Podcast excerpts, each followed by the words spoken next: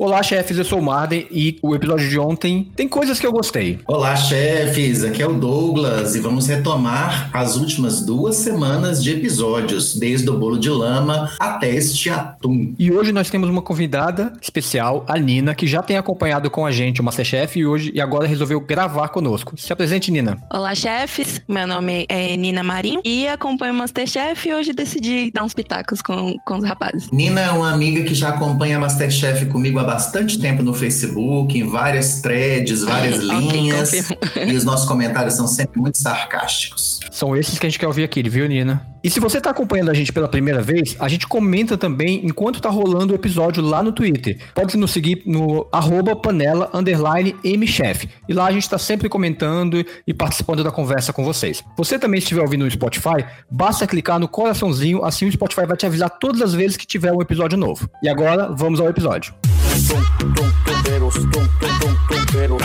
Na semana passada foi o episódio fatídico do bolo de lama. Quem nunca brincou de bolo de lama na escola? Gente, muito feio uma hora e meia de prova para fazer um bolinho que você brincava na escola, né? É bem complicado. Nossa, aquele episódio foi uma coisa bizarra, né? Bizarro. Eu achei assim uma coisa.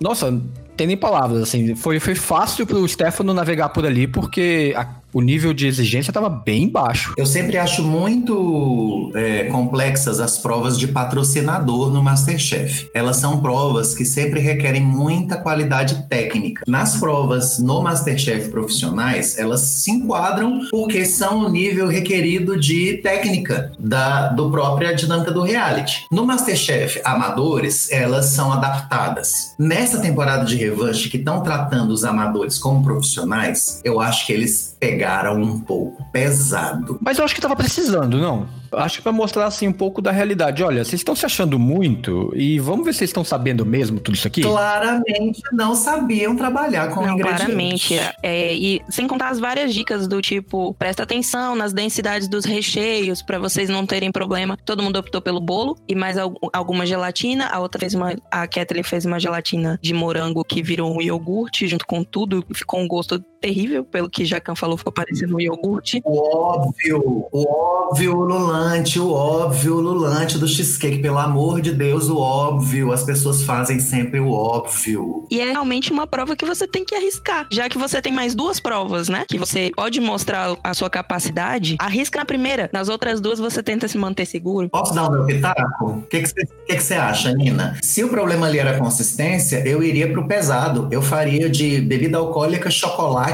meio amargo e café. Três coisas pesadas, ia, ia ficar pesado, mas ia endurecer. Faria uma base de biscoito. Endureceria muito mais fácil, né? E você, Marden, faria de quê? O bolo de chocolate, com chocolate dentro?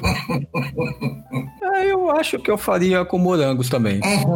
O grande problema do morango é a quantidade de água. Então, assim, ou você pega uma geleia já pronta, faz uma calda. Se você for montar uma geleia ali na hora, corre o risco, assim como o do Fernando, de amolecer e ficar aquela coisa horrorosa. Então é muito complicado devido à água. E... Não, resumo da ópera. Por um milagre, o Stefano acertou. Foi um milagre. Porque mas eu acho errou. que isso, você acha que foi milagre? Acho. Porque ele também errou, mas ele sabia a técnica. Então, saber a técnica não é milagre. É, então, ele, ele tomou decisões erradas também. Então é mais fácil. Ele sabia a técnica. É mais fácil de contornar o dano quando você sabe a técnica e o que você tem que apresentar do que você tentar fazer o um negócio. Você desinforma. O, o bolo tá morto mole. Você pega, volta pra forma e tenta fazer qualquer coisa pelo amor de misericórdia, como a Kathleen fez. Stefano não. Ele, ele conseguiu, mesmo dentro do caos do que aconteceu com ele, mesmo saindo meio torto, desinformado, ele ainda conseguiu ajeitar, né? E o legal dessa prova é que não tem meio termo do tipo, ah, mas eu gosto desse Exato. sabor. Não, não tem. É você faz certo ou você não faz. A sua opinião, a sua coisa subjetiva não conta aqui. Uma pessoa que me surpreendeu nessa prova foi o Fernando K, porque ele apostou num caminho seguro, não era um sabor brilhante, mas ele pensou na estrutura. Sim. Ele botou um bolo de laranja que ia segurar era esponjoso, não ia vazar e segurou. E ele passou, ele não foi nem pra, pra prova de fogo. É, você teve ao básico também, pensou na estrutura e é isso. Teve estratégia. Exatamente. É Isso, isso é uma boa, uma boa conta. Mas, gente, e essa desorganização profunda com esse Ultra? Toda vez que tem que usar o Ultra é um desespero que, não, vamos todo mundo colocar junto. Aí coloca, de repente um abre, o outro fecha, o outro pega o, o, bolo, o bolo do outro, pega a história do outro. Fernando Caio Major. Alô! O, o, o Fernando Vamos botar mais uma geladeira aí. É, é bem isso. E assim, o Fernando Caio e o Major que trocaram as coisas. Ele pegou de laranja do Fernando e o, o Fernando pegou de cupuaçu. Cupuaçu. Foi desinformar, quebrou. Gente, identificação, coloca três palitos.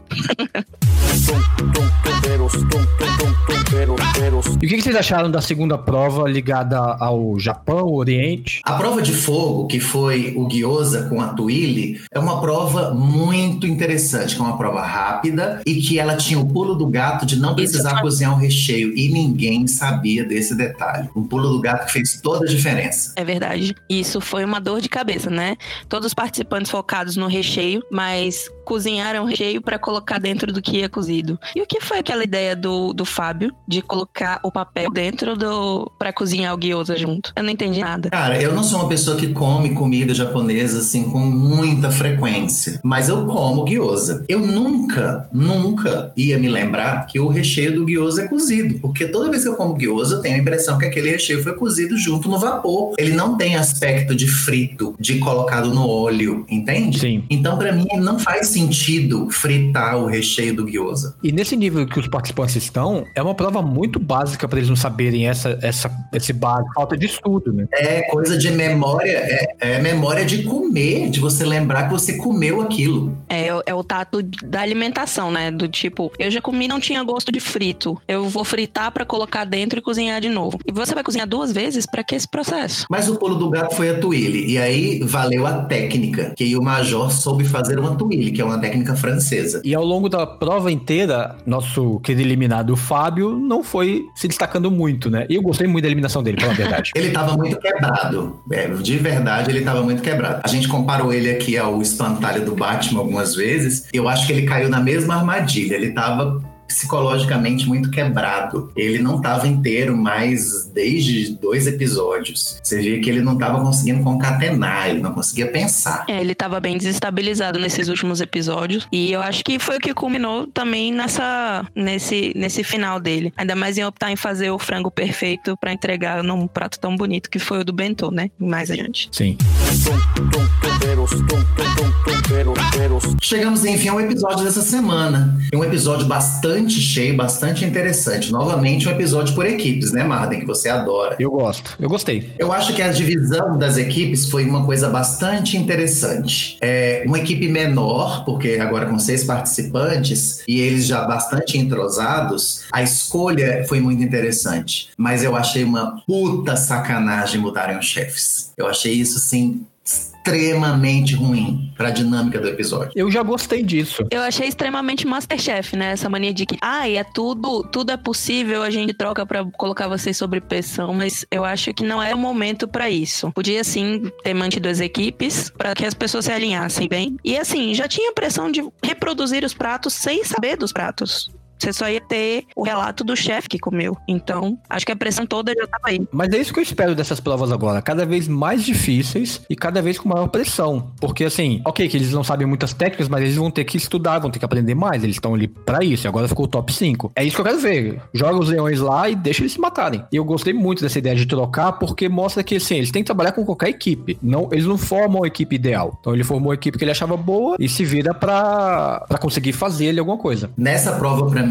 o Stefano ganhou meu coração de vez. Pra mim, ele brilhou muito, apesar dos erros, apesar de ter perdido. Por que ele brilhou? Porque ele assumiu a chefia da cozinha. Ele não foi fazer sobremesa no cantinho calado. Ele pegou o boi pelo chifre. Ele mandou o Fernandinho fazer sobremesa com erros e acertos, mais erros que acertos, tanto que perderam. Mas ele assumiu o ônus e o bônus de ser chefe de cozinha. Exatamente. E o como ele chefiou a cozinha, sabendo ouvir, mesmo que que não eram críticas pro grupo dele, ele soube ouvir a hora do, do alumínio na, no osso do carré, que ele ouviu da equipe do lado, já tirou para apresentar o barbante que ele viu que tava da outra equipe, ele tirou a tempo para não correr esse risco também de ter no prato de um dos chefes. Esse saber ouvir, saber ouvir os, os, os próprios companheiros de equipe é muito, muito interessante ver esse, até esse ponto do, do, do Stefano que a gente não chegou a ver em outras, na, na edição dele, em outras provas, porque ele era sempre o rapaz da sobremesa, né? Nessa não, ele assumiu e capitaneou,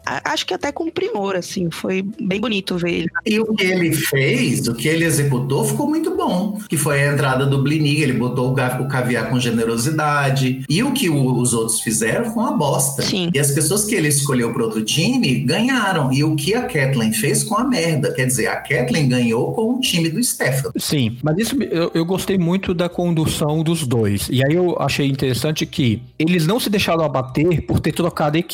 Eles falaram, ok, é essa equipe que eu tenho agora e é isso que eu vou fazer. O Stefano pegou a rédea e fez. A Kathleen, eu gostei da forma dela conduzir o processo. Claro, ela, ela tava conduzindo duas pessoas muito boas. Então é muito fácil você dizer pro Major o que fazer e deixar ele fazer, já que ele sabe fazer bem. Ela se beneficiou com certeza da equipe que o Stefano montou, mas eu gostei dessa dinâmica de, deles conseguirem lidar com essa coisa diferente que foi trocar as equipes. Para mim foi uma prova esclarecedora em relação a outros dois competidores, os da carne. Eu achava que o Vitor Bourguignon sabia mais do que ele sabe. Eu esperava bem mais daquela carne dele. E o Fernando me surpreendeu. Eu achava que ele sabia menos. Então eu fiquei muito surpreendido com um e decepcionado com o outro, de verdade. O Fernando que você fala, o do da hamburgueria? O Fernando K. O que deixou barbante na carne, mas a carne dele ficou muito boa. Tá. É, e assim, uma, uma parte que me assusta em todas as edições do Masterchef. O que, cara, o que caramba essas pessoas não conseguem mexer com aquela sorveteira? Gente, sabe que vai dar problema. Faz um creme. Ah, não, tá meio aguado, mas eu acho que a sorveteira resolve. Não resolve. Aprenda isso. Melhor meme que eu vi ontem no Twitter é aquele meme da Chiquinha entrando na vila dançando. Olha a sorveteira chegando no Masterchef pra eliminar o pessoal. a pior propaganda que a Brastemp podia ter para sua sorveteira são os cozinheiros do Masterchef, entendeu? Porque. A pior propaganda de equipamento. Gente.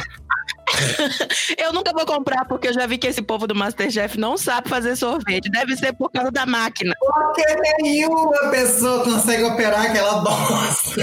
Vou dizer, eu já tive uma sorveteira dele, ela não funcionava tão Ninguém bem assim, mas era melhor nunca. que essa da Brastemp. É muito, muito ruim. Eu vou comprar.